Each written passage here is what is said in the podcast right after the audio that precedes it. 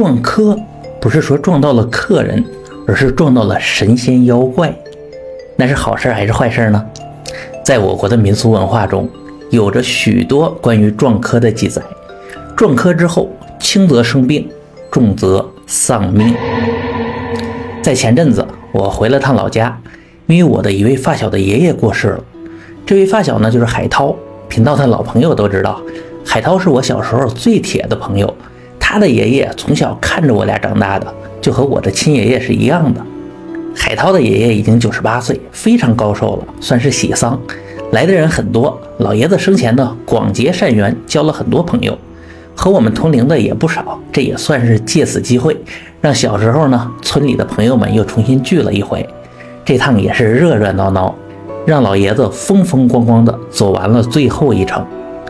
这个村里是办红白喜事儿，少不了一个重要的环节，就是吃席。一般呢都摆上几十桌，周围还有唱戏的，是吹吹打打，非常热闹。可就这个时候，怪事儿发生了，周围的唢呐唱戏声突然一下就停了，大伙儿也不喧哗了。这席间吧，立马安安静静的，只剩下了一个声音：“ 我走之前，走的太急了。”还有事情还没交代完呢，这竟然是海涛死去爷爷的声音，大家再熟悉不过了啊！不过更邪门的是什么呢？这声音呢，是从海涛的二姑嘴里发出来的。这海涛的二姑也七十左右了，啊，身体呢是健康的很，性格开朗，大大咧咧的，从来不生病。可现在他的状态看起来很怪，哎，只见他动作神态呀。就好像海涛的爷爷又活过来了，尤其是那眼神，和老爷子生前是一模一样。哎，这莫非是老爷子灵魂附体了？当时还是大白天啊，大伙儿却感到是阴风阵阵。当然了，啊，之前才二月份，确实也挺冷的。呃，大人们不敢作声，小孩有的直接就吓哭了，哇哇哭。哎，但马上就被大人们给制止住，安静下来了。所有人呢都竖起耳朵。听海涛他二姑在说什么，这絮絮叨叨的啊，和老爷子生前一样，说了大概二十分钟。大概内容呢，就是说他还有很多事情没有交代清楚呢，人就走了，现在要再交代一下，无外乎就是弄清楚了事后这个财产的分配，还告诫儿女们啊要和睦相处，不能为了分家产闹矛盾。等这一切都交代完。就只见海涛的二姑是伏在饭桌上，把脸埋进胳膊里就不动了。哎，这大伙儿过去发现他貌似昏了过去，怎么推都推不醒，就先把他给抬进屋里休息。在场的呢，正好也有医生，简单给看了看，身体似乎并无大碍，但就是昏迷不醒。于是有些懂行的人就猜测，刚才会不会是撞科了？撞科在当地并不是一个陌生的名词，可以说啊，我和海涛都是从小伴随着撞科这类诡异的事情长大的。这村里的大人孩子都时常发生过撞科，而且撞科也是各种各样的，可能呢是被死去的人附身了，也可能是被山精野怪陷害了，也可能是看到了神仙，但身体承受不了。哎，当然说法各种各样，有的听起来呢有那么一点道理，当然有的一看就很离谱了。这撞科的情况多了，当地当然也就有着丰富的解决撞科的经验。据说在几十年前，村里有个人看到了不该看的东西，一下全身抽搐，是口吐白沫，时而胡言乱语，时而不省人事，而且是面部扭曲，很快呢起了很多疙瘩，就像中了毒啊。一大块皮肤都变黑了，皮下呢就像有虫子在蠕动，这胸口是烂了一大片呢，脖子上还长出许多黑毛，是看着怪吓人的。这找来村里卫生院的大夫给看了看，开了点药，哎，不过吃了半个月还是不见起色。人呢总是有一定的路径依赖，这个情况自然就被大家归为了壮科，而且呢。是很严重的撞科，当地人解决不了，就从其他村找来一个高人。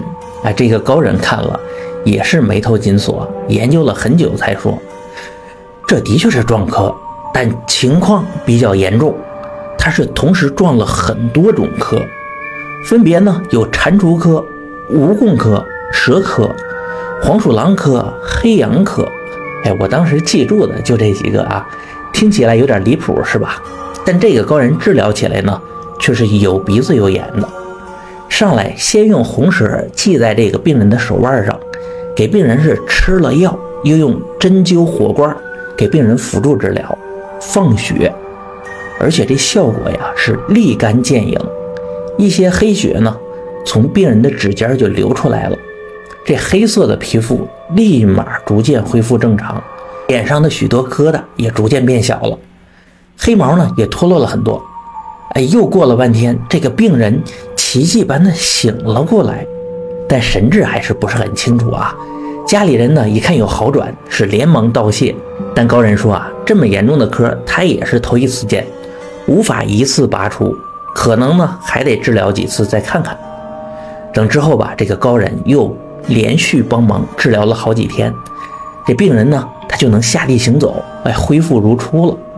等这个病人完全清醒之后。就说了自己可能撞科的这个原因，原来啊，就是他之前在山里挖到了一个金属罐子，上面呢雕着野兽花纹。等他把玩了一会儿吧，之后就感觉眼前发黑。哎，再之后的事情他就什么也不知道了。听到这里，可能很多人觉得这好像是中了毒吧？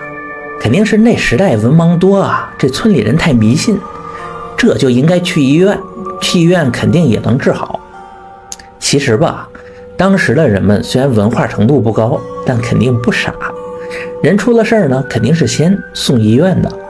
这里也说了，先找的这个村里卫生所的大夫看的。这肯定是没办法了，才死马当做活马医，抱着试一试的心态，而不是说单纯的迷信。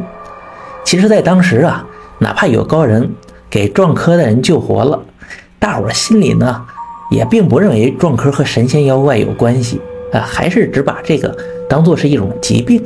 当然，这是撞科里比较特别的情况了。平时呢是小孩撞科居多，一般都表现为无缘无故的是哭闹不止，或者是呆若木鸡、不吃不喝。这种又被称为丢魂儿，往往需要专门的仪式进行叫魂儿。叫魂呢，在我之前的节目里专门讲过，这里就不再赘述。而说了这么多吧，这次海涛二姑的情况自然也被归为撞科。那大体上呢，就是海涛爷爷死前呢有心愿未了，又附在海涛二姑身上，把后事呢详细交代了一遍。等后辈儿女们表示大家都清楚爷爷的安排了啊，这个爷爷也就安心的离开了。过了不久，海涛的二姑也就醒了过来，仿佛呢什么事都没发生过。有的人相信啊，这是爷爷附身。也有的人不信这个邪，毕竟呢，海涛的二姑她常年在爷爷身边照顾，学起爷爷的神态和声音，那学的是一模一样，也不稀奇。这次呢，难保就是他在装神弄鬼，实则是为了家产的分配。但是吧，这次分配的还算公平合理，并没有专门的偏袒二姑自己，所以不管实际上是如何，大伙儿呢还是把这个事情当做是一次撞科。哎，不那么较真儿了，这段事儿就这么过去了。我们再说回撞科本身，其实撞科呢来源于一句满语，哎，也就是撞上邪祟。按现代的说法，其实就是人在某段时间里啊压力过大，导致的神志错乱。在《红楼梦》中就有提到，季羡林也在我的母亲书中讲过，他母亲死后啊，邻居大嫂撞科的情况。这究竟是迷信呢，还是民俗文化呢？大家也就见仁见智吧。这些就是我以前关于撞科的一些见闻，希望你能喜欢。我是老尤，我们下期见。